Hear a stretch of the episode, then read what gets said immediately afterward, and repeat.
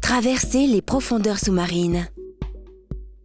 Place à la rencontre avec la tortue lutte, le poumon de mer, la baudroie ou encore l'OPA au large de l'Atlantique.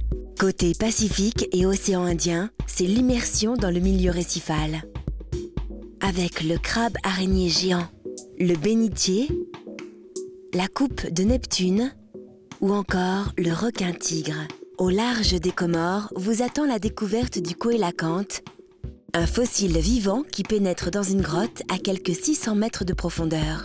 À plus de 2000 mètres de profondeur, des communautés animales exubérantes, peuplées d'animaux pour la plupart inconnus, forment de véritables oasis de vie autour des sources hydrothermales qui crachent de puissants jets d'eau noire à une température atteignant parfois 350 degrés.